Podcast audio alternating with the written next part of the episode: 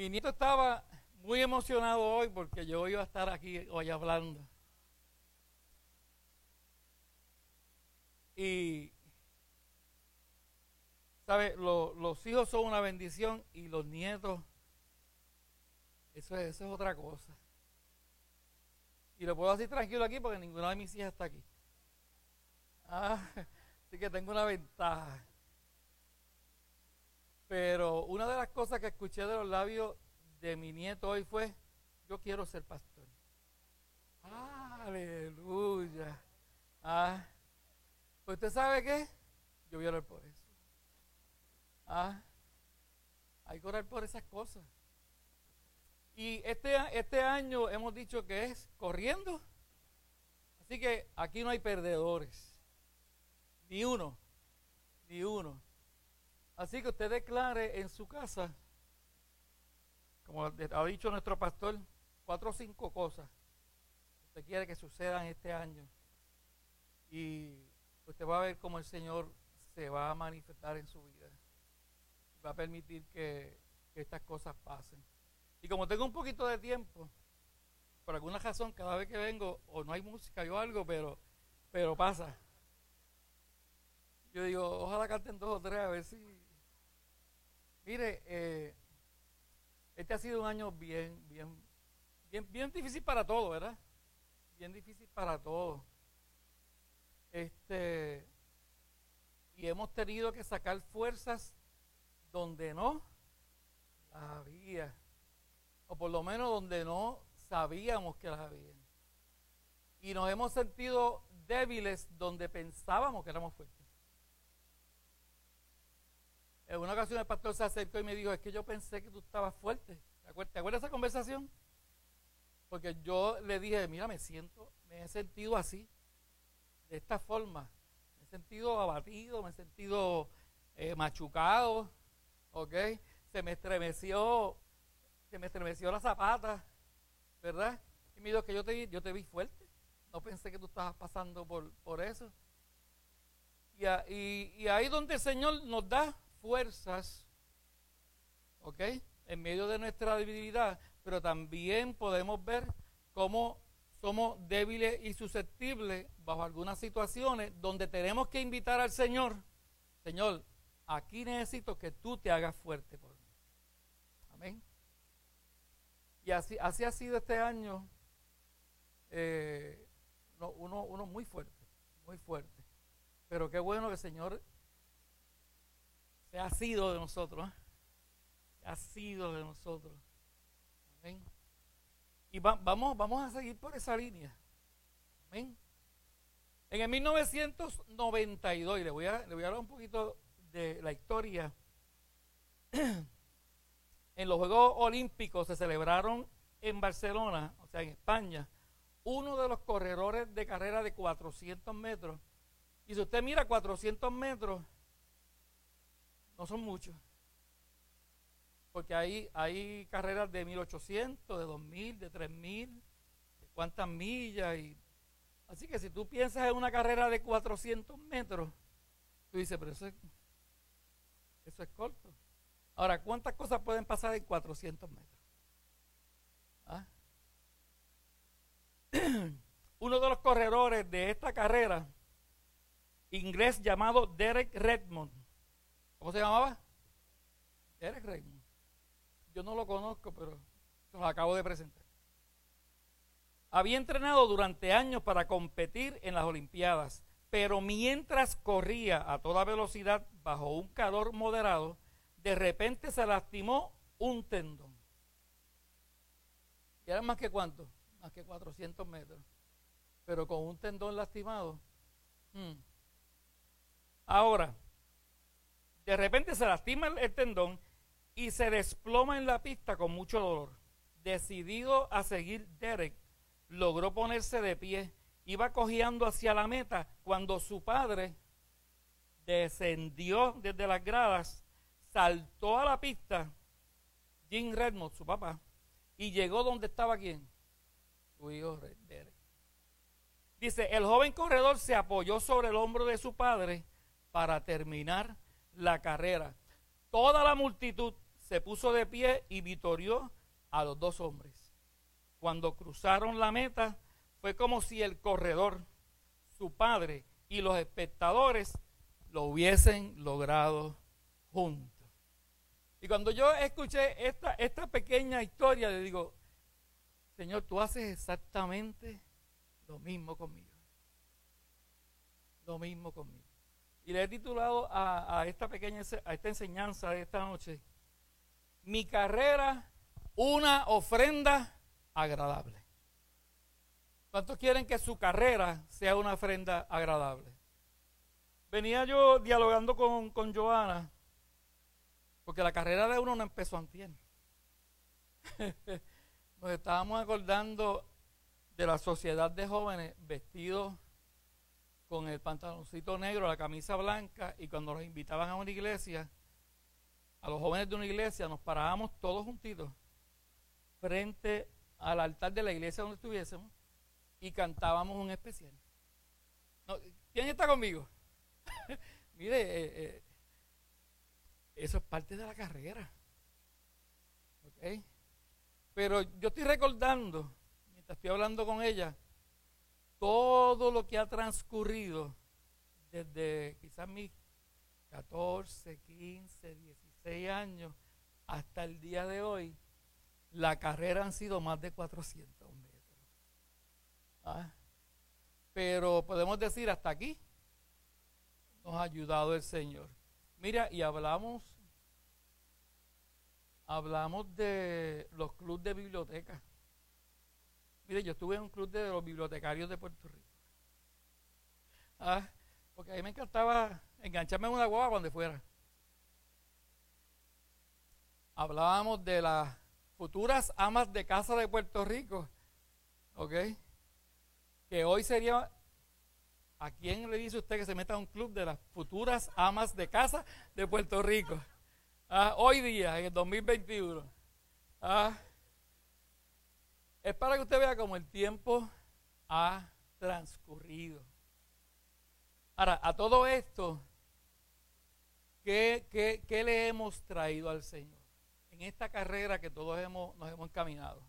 Y voy a utilizar posiblemente algunos de los pasajes que nuestro pastor ha estado utilizando durante estos últimos, mire, yo no sé, pero a mí me ha transformado la palabra que ha llegado a esta casa eh, últimamente. Porque es que necesitamos entender que nuestra carrera es una carrera en la que estamos compitiendo solos, ¿ok? Pero nunca hemos estado solos. Es terrible, ¿ah? Porque Dios, Dios es tan bueno en su misericordia que cuando tú piensas que ya que ya no puedes más, mm, Él te dice, esto no se ha acabado. Vamos a buscar Filipenses 3, 12. Filipenses, Filipenses 3, 12.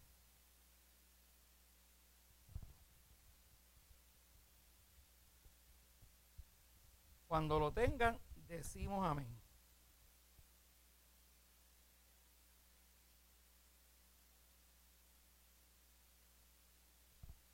palabra dice de la siguiente forma, no que lo haya alcanzado ya, ni que sea perfecto, sino que prosigo a ver si logro hacer aquello, por lo cual fui también asido con Jesús. Hermanos, yo mismo no pretendo haberlo ya alcanzado, pero una cosa hago, olvidando ciertamente lo que quedó, ¿dónde? Lo que quedó con las amas de casas de América. Y extendiéndome a lo que está delante, prosigo a la meta, al premio del supremo llamamiento de Dios en Cristo Jesús. Así que todos los que somos perfectos, y perfectos es bien importante que entendamos que la palabra es maduros.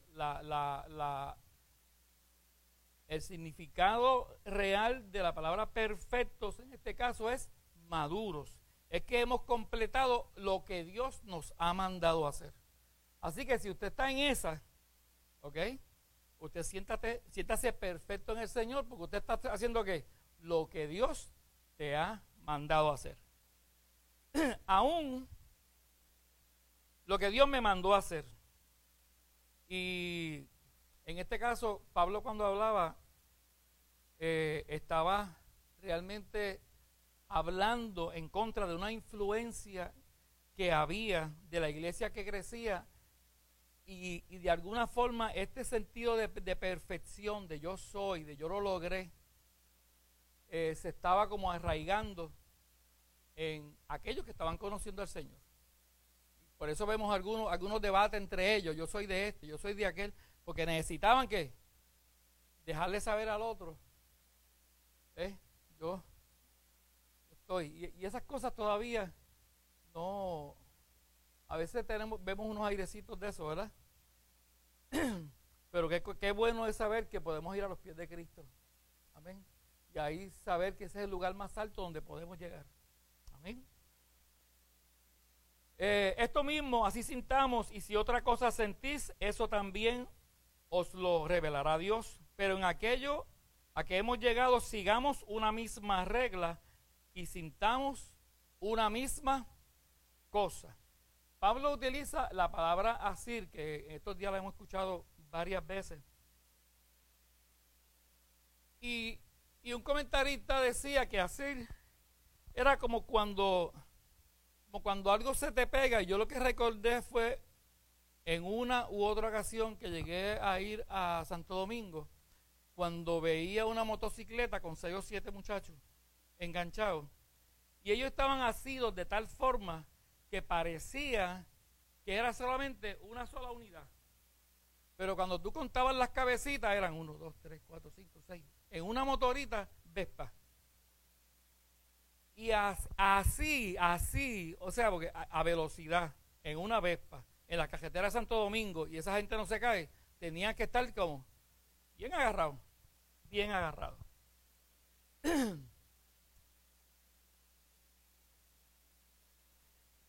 así son las promesas del Señor. Tenemos que, nosotros conocemos las promesas del Señor, pero muchas veces las, las tenemos por, pues, porque están ahí, porque se oyen bonitas. Pero ¿cuántas, cuántas, cuántas veces hemos ido a la situación, tú me prometiste que, que, yo y mi casa. Tú me prometiste que, que tú me ibas a hacer próspero. Y a veces no próspero económicamente, pero que en mi vida espiritual yo voy a ser un hombre próspero, me voy a sentir realizado en el Señor. Amén. Ahora, Pablo siempre, yo creo que Pablo en estos tiempos le hubiesen fascinado ir a la, a la Olimpiada. Porque hubiese tenido tantas cosas para ilustrar sobre, sobre las cosas que pasan en las Olimpiadas. Porque él utilizó cada vez que pudo la oportunidad para ilustrarnos la, en la carrera que estábamos eh, trabajando a través de los deportes. Y en Primera de Corintios 9, 24, 27, él lo explica de esta forma. Primera de Corintios 9, 24 al 27. Vamos a hasta el 25 nada más. 24 y 25. ¿No sabéis que los que corren en el estadio, todos a la verdad corren, pero uno solo se lleva el premio? Les voy a decir algo, yo aprendí en estos días, que en la carrera mía, el único que se va a llevar el premio soy yo. Ah, en mi carrera, en la mía, ese premio me toca a mí. Pero en la suya, ese premio te toca a ti. Ah. Corred de tal manera que la obtengáis. Y todo aquel que lucha, de todo se abstiene ellos a la verdad para recibir una corona corruptible, pero nosotros una incorruptible. O sea que hay que trabajarlo. Perdona, Joan, que use este ejemplo. Bendito, me da pena yo, yo siempre lo utilizo de ejemplo. Hay, hay alguna enseñanza en la vida y en el matrimonio nuestro que siempre me enseña algo. Pero fíjate, cuando yo vi a Joan hace 20 años atrás, yo pesaba 260 libras. Y ella no se acuerda, y le puede preguntar, ella no se acuerda de que yo tenía ese peso porque yo perdí ese peso posiblemente en menos de, de dos semanas. ¿Usted sabe por qué? Porque yo tenía una meta, yo tenía por qué luchar. Y ella no recuerda, es que no lo recuerda, que yo había perdido como 40 libras. ah. Y hay cosas en la vida que no tenemos que, que asegurarnos que vamos a luchar por ellas, que ni siquiera el diablo se dé cuenta ¿ah? de lo que estamos haciendo. ¿ah? Que cuando venga el enemigo donde ti, te, encuentre orando por la mañana, te encuentre orando por la noche, te encuentre orando guiando, te encuentre orando en el trabajando mientras estás maquineando. ¿ah? Y diga, ¿pero qué le pasó a este hombre si de momento eh, este no era, este no era Luis? ¿Ah? E, este es otro. Porque todo aquel que lucha de todo se abstiene. Yo creo que yo no comí esos 15 días.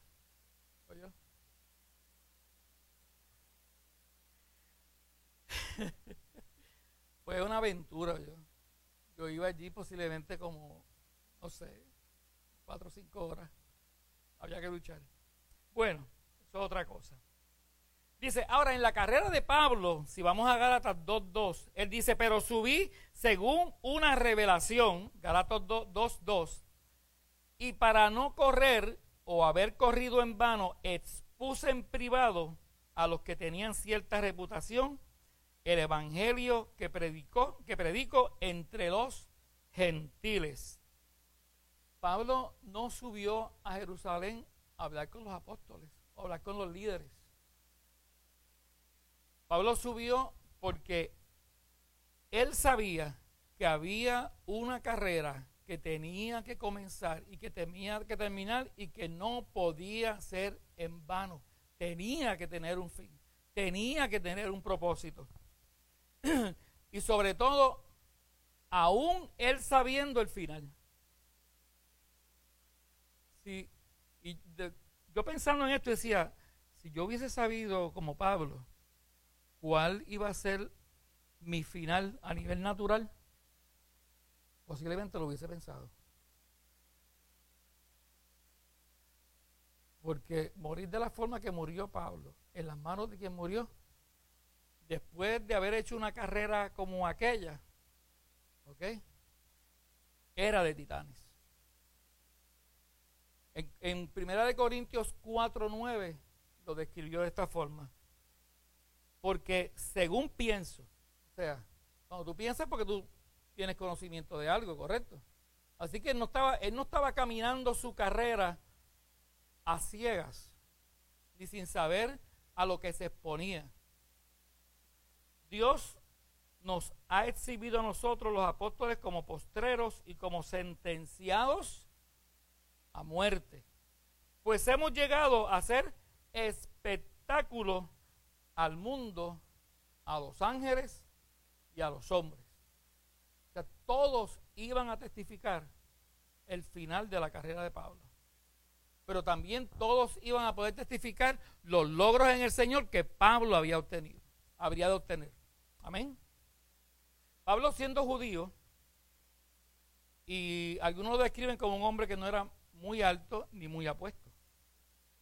Y posiblemente medio peloncito, ¿verdad?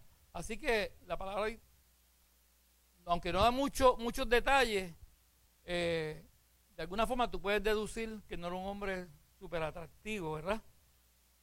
Para colmo, ya en, en, su, su, en, su, ministerio, por todo lo que había sucedido, ya estaba prácticamente ciego.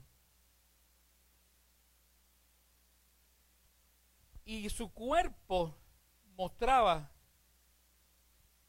las marcas de su fidelidad. Oye, a veces yo, yo me miro, Señor, ¿dónde estarán las marcas de mi fidelidad? ¿Serán marcas que yo puedo ver o que alguien fuera de mí puede ver? ¿No te has preguntado eso? ¿Habrá alguien que pueda ver las marcas de fidelidad en mí?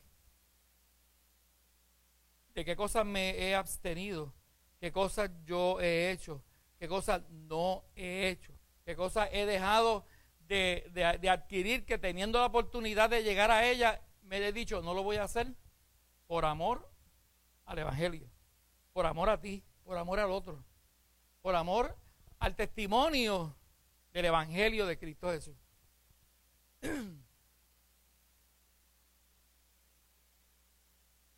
Y Pablo no conocía de muchos hoteles, pero sí conocía de muchas cárceles. Conocía de circos, de gladiadores, de gente salvaje, porque inclusive él fue uno de ellos. que tenía un entrenamiento militar riguroso, porque a veces vemos y hablamos de Pablo como este individuo que sufrió, que fue a las cárceles. Pero mi hermano, este era el hombre que andaba detrás de los cristianos. ¿Ah? Y yo imagino a un tipo en su, en su tiempo, para como chiquito. ¿Ah? Yo me lo imagino un tipo que cuando llegaba a un sitio decía, mira, cógeme esos 10 o 12 y túmbame en la cabeza. Ahora le voy a decir algo. La personalidad que usted cree que trajo del mundo, que a veces tiene que eliminar completamente, Dios la puede utilizar para qué? ¿Ah? Porque con aquel mismo ahínco, con aquella misma fuerza, con ese mismo coraje, así luchó Pablo para, ¿para qué? Para la causa de Cristo. Amén. Así que si de momento tú dices, caramba, es que yo soy así, busca ver cómo el Señor puede utilizar eso. ¿Ah? Cómo yo puedo utilizar eso, eso que, a veces hasta otros no entienden, pero que tú sabes que es parte de tu naturaleza. ¿Cómo lo voy a, encaminar? ¿Cómo lo voy a, a, canalizar? ¿Ah? Para ponerlo a los pies de Cristo. Y que eventualmente sea una ofrenda agradable al Señor. ¿Ah? Porque si hay alguien que puede transformar las cosas, ¿quién? Él. Amén. ¿Cuánto da gloria a Dios por eso? Ahora, ¿cómo un hombre como este se hace una potencia espiritual? Y podemos hablar del caballo y lo que Dios hizo, que lo derrumbó y todo aquello. Pero ¿cómo Dios puede transformar un hombre así? ¿Ah? Porque la misma palabra dice que desde el vientre de su madre lo había escogido. ¿Ah? Y tú dices, vamos, ese tipo. Mire, también desde el vientre de tu, de, tu madre, también Dios te escogió. ¿Ah? Con todo, así que el paquetito como, como vino. ¿Qué tú crees? ¿Ah? Como vino, como usted lo conoce. ¿Ah? Dios también lo escogió. Ahora, ¿Por qué lo hace? Porque número uno, él conocía su carrera y a la carrera que estaba entrando. Estaba seguro de que el propósito de esta carrera era que ganarla, ganarla. Y se propuso a darlo todo. ¿Cuánto? Todo, con dominio propio y perseverancia. Y no había espacios para la derrota usted vea que algo, diga, no, no, aquí no, hay break, aquí no hay forma de fallar, aquí no hay forma de fallar. Amén. Ahora, si conoces la carrera y estás seguro de tu propósito en Cristo y le das todo sin esperar reconocimiento, no hay espacios para fallar. Usted sabe que muchas, muchas veces Vamos a hablar claro. Señor nos reúne aquí como iglesia. Y reúne un carácter como el mío, con uno como el de Claudio. Y reúne uno como el de Miguel. Y por allá se, trae al hermano Juan, ¿verdad? Y nos mezcla a todos nosotros aquí ¿ah? a compartir. ¿Usted se cree que esto es, esto es casualidad? ¿Ah? Porque usted podría hacer iglesia en su casa. Iglesia de uno. ¿Ah? Pero qué hermoso es llegar y ver que viene ese matrimonio a adorar al Señor. ¿Ah? Y que yo me le pego al otro y le digo, mira, estoy pasando por aquí. Que el pastor viene y me dice, ¿qué te está pasando? Mira, me está pasando esto. Necesito que, que reforcemos la oración. O me llamas tú a mí. ¿Ah? Y como iglesia, ¿qué hacemos? Nos unificamos, crecemos y continuamos en tu carrera individual. Porque yo no voy a correr tu carrera. Los 400 metros tuyos los corres tú. Los míos yo los voy a correr yo. Amén.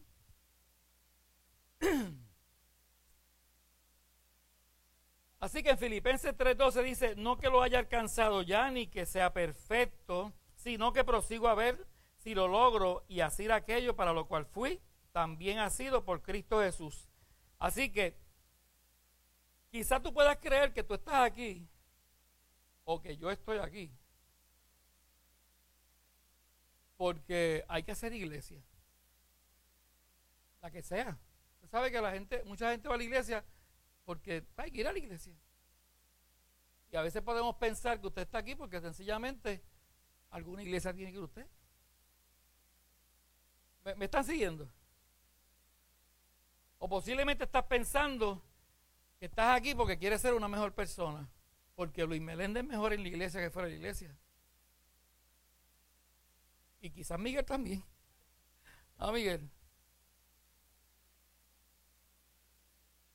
Y quizás yo piense que esa es la razón por la cual yo estoy aquí. Pero sabes que el Señor se pegó. La dice que se, se te pegó. Y no importa cómo tú quieras sacudirte de Él, Él no se va a sacudir de ti. ¿Usted sabe por qué yo se los digo? Porque en, en el transcurso de mis 400 metros, usted no se cree que Luis Meléndez de vez en cuando trató de hacer así. ¿Ah? Y de alguna forma el Señor volvió dijo, no, no, no. Y me agarró como uno de los que iban en la motocicleta de Santo Domingo. ¿Ah? Y no me ha dejado caer. ¿Ah? Que cogió mis tropezones. ¿Ah? Y si yo le pregunto a usted, usted ha cogido suyo. Pero usted está aquí. Porque a él le plació agarrarte a ti. Amén. Y no fue una idea tuya. Fue una buena idea, pero fue de él. Pero fue de él. Así que este hombre, el cual hacía tantos milagros, fundador de la iglesia en Asia, en Europa, en Roma, que enfrentó inclusive al rey Agripa y Agripa le dijo, deja de hablar porque si sigues hablando me vas a convencer. ¿Ok?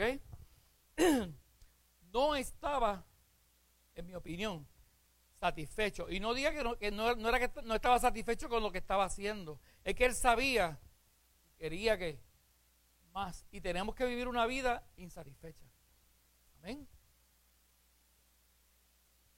Y algo que, que dijo Pablo fue, nosotros estamos en Cristo y Cristo en nosotros. Y para nosotros todavía se nos hace difícil cómo, cómo, conjugar esto. ¿Cómo Cristo puede estar en mí y yo en Él? Pero, pero Pablo, Pablo lo entendió.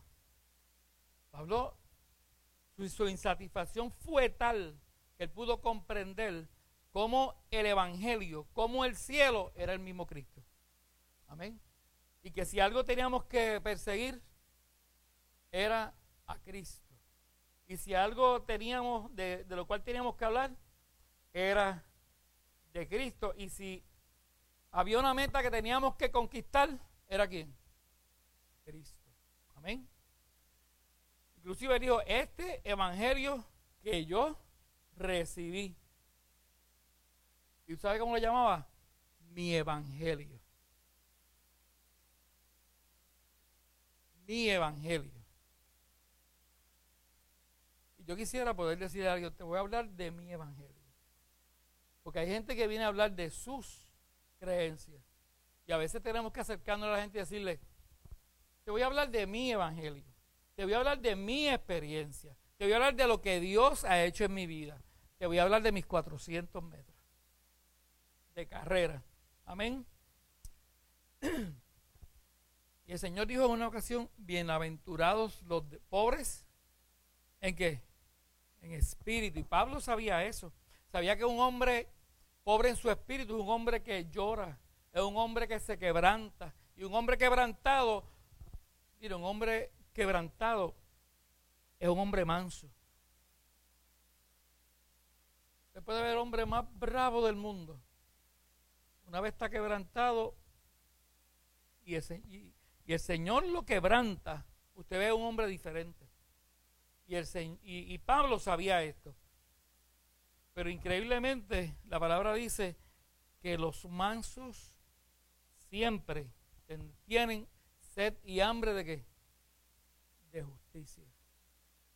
Si de algo tenemos nosotros que tener hambre, de la justicia de Dios en nuestras vidas. Amén.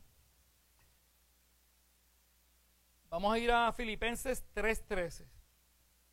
Dice, hermanos míos, yo mismo no pretendo haberlo ya alcanzado, pero una cosa, la traducción original no dice una cosa hago, dice pero una cosa. Olvidando ciertamente lo que queda atrás y extendiéndome a lo que está delante. Una cosa, siempre el Señor nos pedirá una cosa. El joven rico le dijo a Jesús, eh, Jesús le dijo al joven rico una cosa, vende todo lo que tienes, toma tu cruz y me sigue. Una cosa. Le dijo Jesús a Marta, afanada y turbada estás, pero solo una cosa. Solo una cosa. María ha escogido la mejor parte. Una cosa. Y el hombre ciego, después de haber sido sanado, dijo, yo no sé solo una cosa, que antes era ciego y ahora veo. ¿Cuántos pueden dar gloria a Dios por eso? ¿Ah? Una cosa, una cosa. Sígueme, adórame y testifica de lo que yo hago en tu vida. Eso es, es, eso es lo que podemos darle al Señor, ¿ok? Como incienso agradable para que Él se regocije en la vida que estamos corriendo. Y así dice Salmo 27, 4. Una cosa he demandado a Jehová, te buscaré. Que esté yo, una cosa demandado a Jehová, esta buscaré, una cosa. Que esté yo en la casa de Jehová todos los días de mi vida para contemplar la hermosura de Jehová. ¿Tú quieres contemplar la hermosura de Jehová? A la casa de Jehová. Yo creo que todos hemos, experimentado eso. Llegar destruido, hecho canto, llegar a la casa del Señor. Y una vez contemplamos la hermosura de Jehová, tú sales por ahí diferente. ¿Ah? Una, una, vez tú llegas y puedes compartir con los demás hermanos, aunque sean mascarados. Porque mire, antes de la máscara yo tenía menos canas. ¿Ah?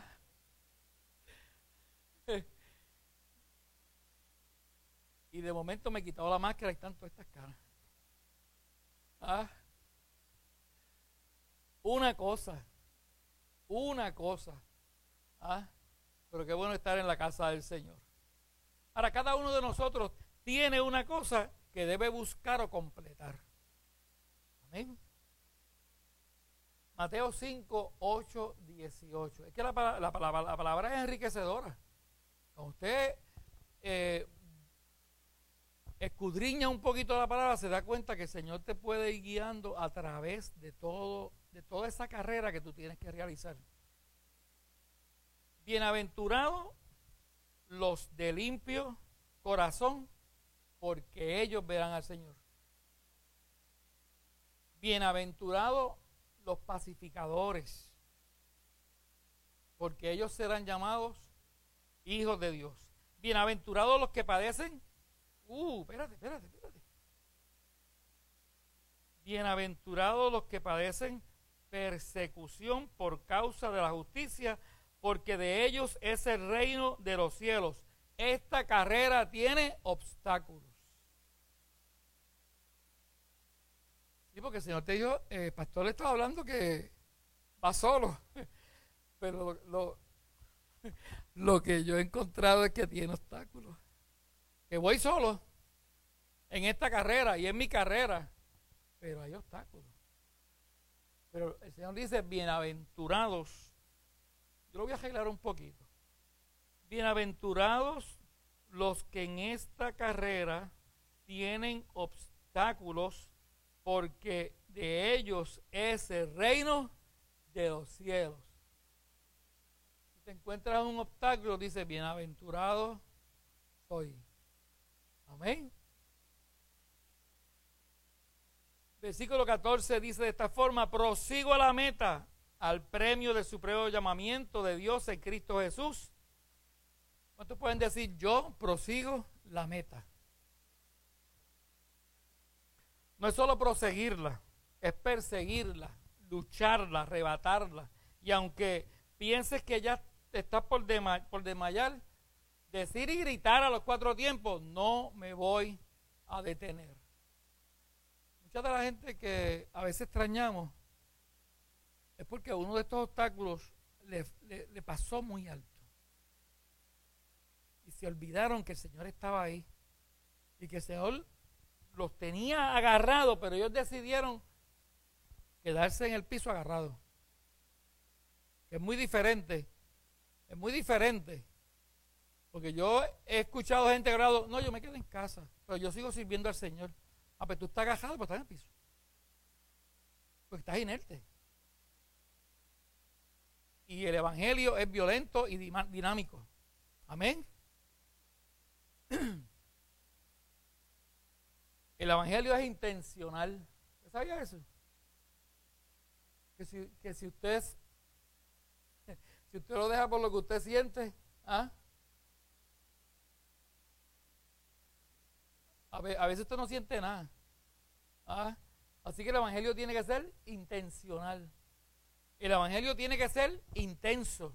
Porque intencional y ser intenso son dos cosas diferentes. Yo tengo que ser intenso en mi Evangelio. Tengo que tener una sensación de insatisfacción. De algo que yo debo, que tengo que lograr algo que yo debo alcanzar, que no me puedo quedar donde estoy.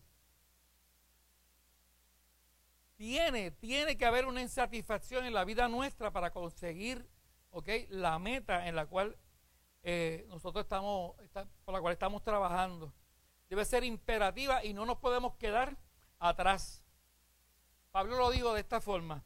En cuanto al celo, en el versículo 6, en ese mismo capítulo, perseguidor de la iglesia y en cuanto a la justicia se basa en la ley irreprochable. Porque cuando Pablo se disponía a algo, no miraba hacia el lado. Bueno, cuando se enteró que estaban matando a los, a los cristianos Janco para yo hubiese ido por otro lado. Hay que ser intencional para eso. Y tengo que ser determinado que aunque yo sea perseguido, eh, perseguido, yo prosigo la meta. Aunque sea confrontado, persigo la meta. Aunque esté enfermo, prosigo la meta. Aunque me abandonen, prosigo la meta. Aunque esté en quiebra, sin trabajo, ¿qué hago? Prosigo a la meta. Aunque esté lastimado. Porque mire, a veces somos lastimados. ¿Ah?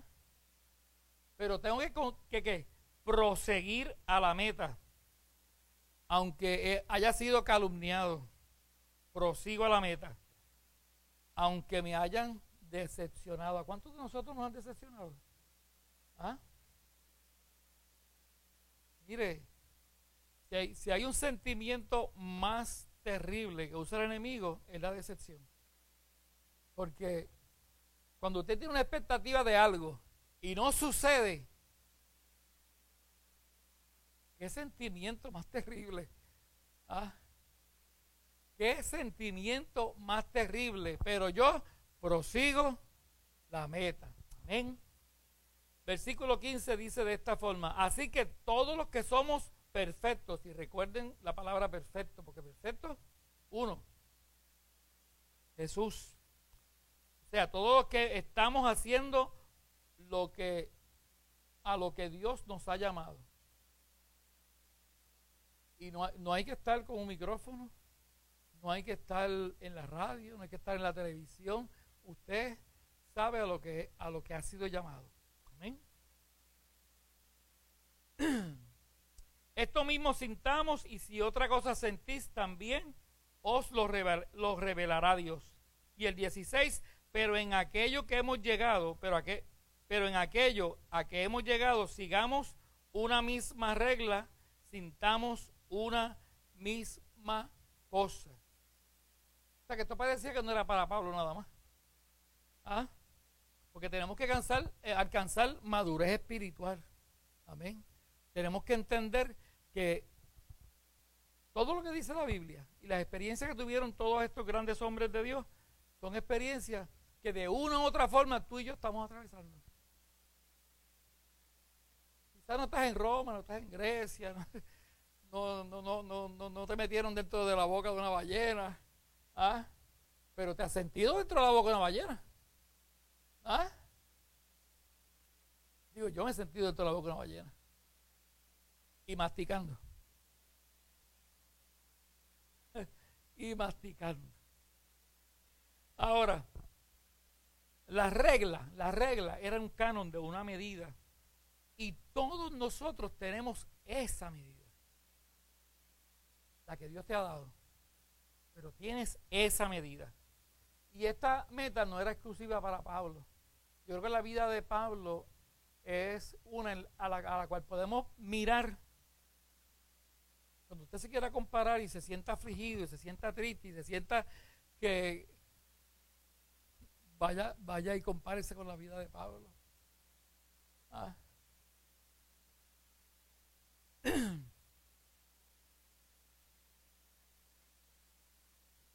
Pero Pablo no perseguía ni cielo, corona ni reconocimiento. ¿Qué movía a Pablo? ¿Qué movía a Pablo? Y en Efesios 3.8 nos da esa respuesta. Efesios 3.8. A mí que soy menos que el más pequeño. ¿Qué clase de medida tomó, tomó Pablo? Ah. ¿Quién es el más pequeño esta noche aquí? Mira, Nathaniel. Nathaniel es más pequeño. Todos somos más grandes que, que Nathaniel, ¿verdad que sí? Uno, unos por 10, unos por 15, unos por 30. ¿Ah? Pero dice Pablo, a mí que soy menos que el más pequeño de todos los santos, me fue dada esta gracia de anunciar entre los gentiles el evangelio de las inescrutables riquezas de Cristo. Eso movía a Pablo, las almas. Hablarle a otros de aquella experiencia que él había tenido. Pablo fue llamado como ministro hacia los gentiles y esa era la ofrenda que Pablo quería presentarle a los pies del Señor. Las vidas que a través de su carrera él podía presentarle a Dios. Amén. Así que Pablo iba corriendo y anunciando. Yo he sido llamado, tú has sido llamado, y tú has sido llamado entre los tuyos. Yo he sido llamado entre los míos. Y a mí me corresponde, a mí me corresponde permitir que la vida de mi carrera impacte a cada uno de los que están a mi alrededor. Y estamos todos incluidos, porque todos son más grandes que Nathaniel, ¿verdad que sí? Así que si la medida fuera así, Tú ya eres más grande. Amén. Que cada uno de las vidas que yo impacte en mi carrera sea una ofrenda agradable al Señor. Que todo lo que Dios ha puesto en mis manos sea una ofrenda agradable al Señor. Mi casa tiene que ser una ofrenda agradable al Señor. Mi esposa tiene que ser una, una ofrenda agradable al Señor. ¿Sabía eso? Así que Grisel, cuando, cuando tú le presentes al Señor a, a Rubén, Señor, esta es mi ofrenda agradable al Señor. ¿Qué tú hiciste con tu esposo? ¿Ah? Joven, que cuando tú veas delante del Señor, le diga, Señor, esta es mi ofrenda agradable hacia ti. ¿Ah? Que mis hijos sean mi ofrenda agradable al Señor. Por eso es que tenemos que agarrarnos de las promesas del Señor. Por eso es que no podemos tomarlas como algo bonito que suena en la palabra porque es una ofrenda agradable al Señor que todo lo que Él ha puesto en nuestras manos, nosotros podamos presentársela. Mi, mi, trabajo. Claudio, que cuando el Señor te pregunte, le diga, ¿sabe qué? Los años que yo estuve allí, trabajando en Barceloneta, ¿ok? Te los puedo presentar, Señor, como una ofrenda agradable. Porque mi testimonio, mi vida, mi carrera, lo que hice, lo que dije, siempre te honro. Amén. Y el servicio que hago en la casa del Señor es una ofrenda agradable al Señor. ¿Ustedes saben que eso es así? Que cada, cada cosa, cada detalle en la cual nosotros nos involucramos en la casa del Señor es una ofrenda agradable al Señor. Así que corra 400 metros. Porque yo estoy seguro que en el momento que usted se caiga, va a bajar el Señor de las gradas a través de, de la pared y va a ir donde usted lo va a agarrar de los brazos y lo va a llevar hasta la meta. Amén. ¿Cuántos saben que eso es así? Dios me los bendiga, Dios me los guarde. Que podamos seguir corriendo para ganar. Amén.